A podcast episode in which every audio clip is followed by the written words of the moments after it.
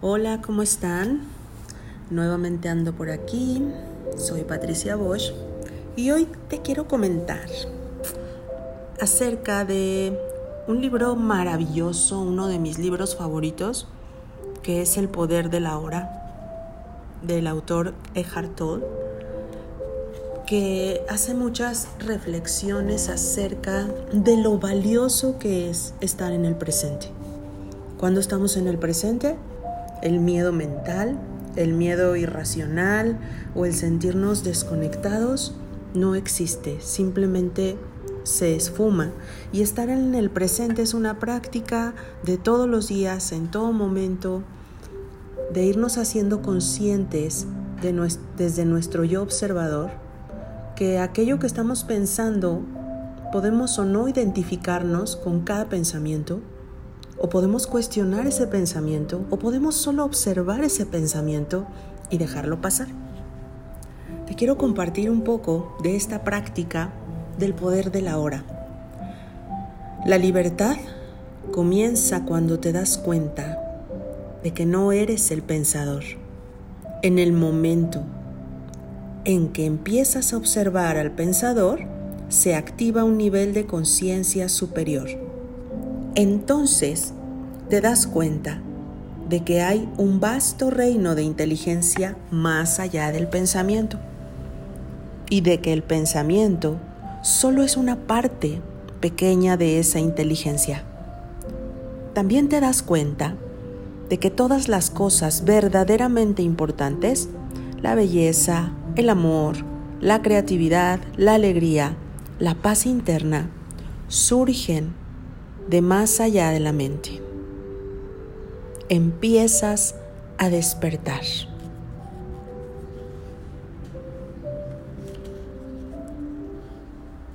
Tú eres mucho más que el pensador, mucho más que el pensamiento que hoy tengas y que te esté causando ansiedad o miedo o que no te esté dejando dormir. Es importante en la invitación de todo este cambio mundial, que expandas tu conciencia. Cuando tu conciencia se dirige hacia afuera, surgen la mente y el mundo. Cuando se dirige hacia adentro, alcanza su propia fuente y regresa a casa, a lo no manifestado. Entonces hablemos de esta parte del ser y de la iluminación. Más allá de, la, de las diferentes formas de vida que están sujetas desde que nacemos y de la muerte, existe la vida una. Actualmente hemos estado escuchando muerte, muerte, muerte, muerte, muerte. Pero más allá de los nacimientos y de las muertes existe la vida una, la vida eterna y la vida omnipresente. Muchas personas utilizan la palabra Dios para describirla.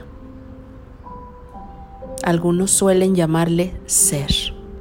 La palabra ser no explica nada. No obstante, tiene la ventaja de ser un concepto abierto.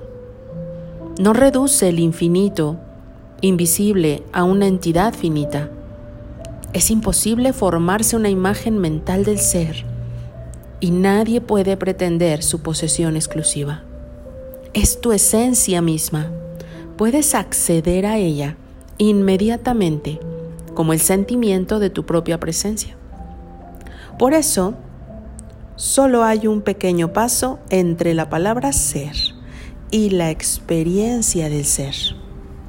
El ser no solo es trascendente, también impregna profundamente cada forma y su esencia es invisible e indestructible.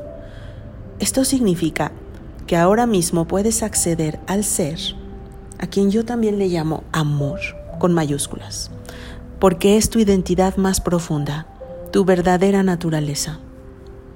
No trates de aferrarlo a la mente, no trates de entenderlo, experimentalo. Solo puedes conocerlo dejando la mente en silencio cuando estás presente, cuando tu atención está plena e intensamente en el ahora, puedes sentir al ser. Dios, amor. La iluminación es recuperar la conciencia del ser y residir en ese estado de sensación-realización. La palabra iluminación pareciera una, un logro sobrehumano y al ego le gusta que sea así, un toque de superioridad, pero no es más que tu estado natural en el que sientes que estás en unidad con el ser, con el amor. Es un estado de conexión con algo inconmensurable e indestructible, con algo que es esencialmente tú, y sin embargo es mucho mayor que tú. Es encontrar tu verdadera naturaleza más allá del nombre y de la forma. La incapacidad de sentir esa conexión, algunos me dicen, yo no puedo contactar con esa energía, con el ser, yo no puedo contactar con ese amor creador de todo y de todos, es una ilusión del ego, una ilusión que nos dice que estamos separados de nosotros mismos y del mundo que nos rodea. Entonces, puede ser que si estás pensando eso te percibas consciente o inconscientemente como un fragmento aislado y surge el miedo y los conflictos internos y externos pasan a ser la norma. El mayor obstáculo para experimentar la realidad de tu conexión es la identificación con la mente, que hace que el pensamiento se vuelva compulsivo. Ser incapaz de dejar de pensar es una enfermedad terrible, pero no nos damos cuenta de ella porque casi todo el mundo la sufre y se considera algo normal.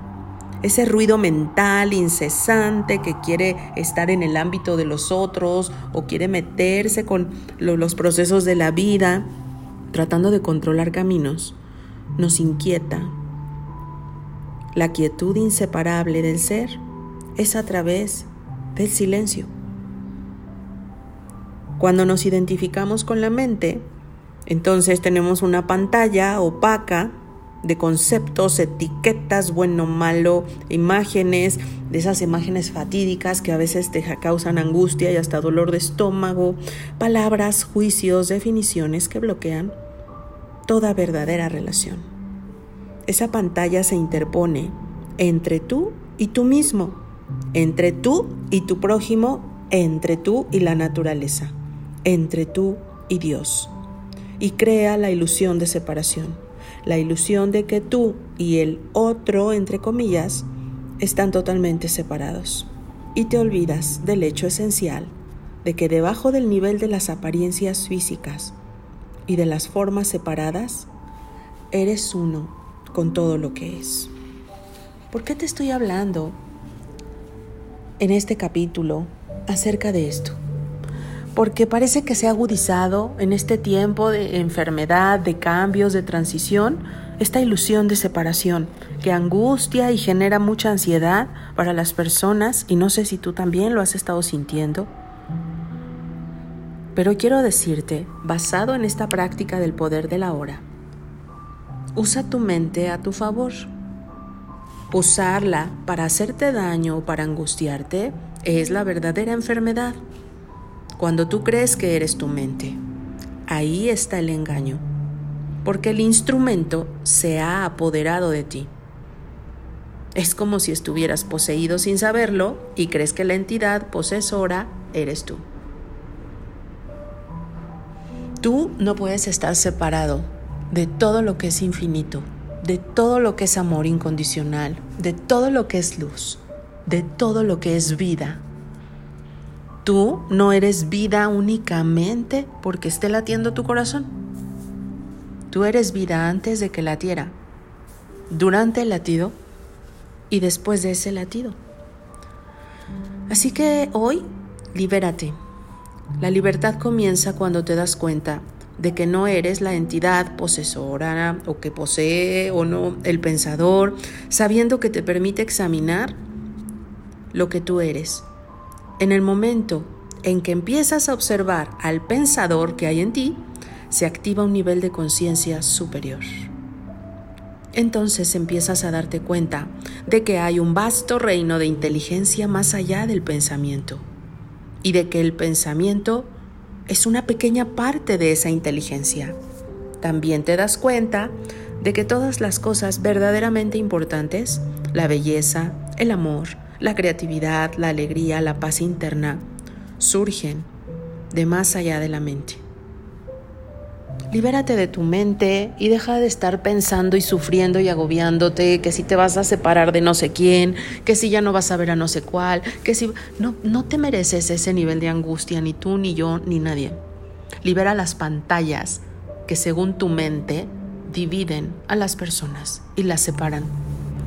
Yo reflexionándolo te comparto que he visto personas que físicamente están tomadas de la mano, pero no están conectadas en el corazón, pero no están conectadas desde su alma, solo están tomadas de la mano. La mirada es vacía, las palabras son vacías, la dinámica es rutinaria en ellas. La conexión desde el ser es con o sin esa mano, es profunda, es infinita, te genera dicha y calma y te sientes libre. Cierra tus ojos un momento y escucha, libérate de tu mente. Empieza por escuchar la voz que habla dentro de tu cabeza y hazlo tan frecuentemente como puedas. Pon atención especial a cualquier patrón de pensamiento repetitivo, a esos viejos discos o grabaciones que están dando vueltas y vueltas en tu cabeza y que han dado vueltas durante años.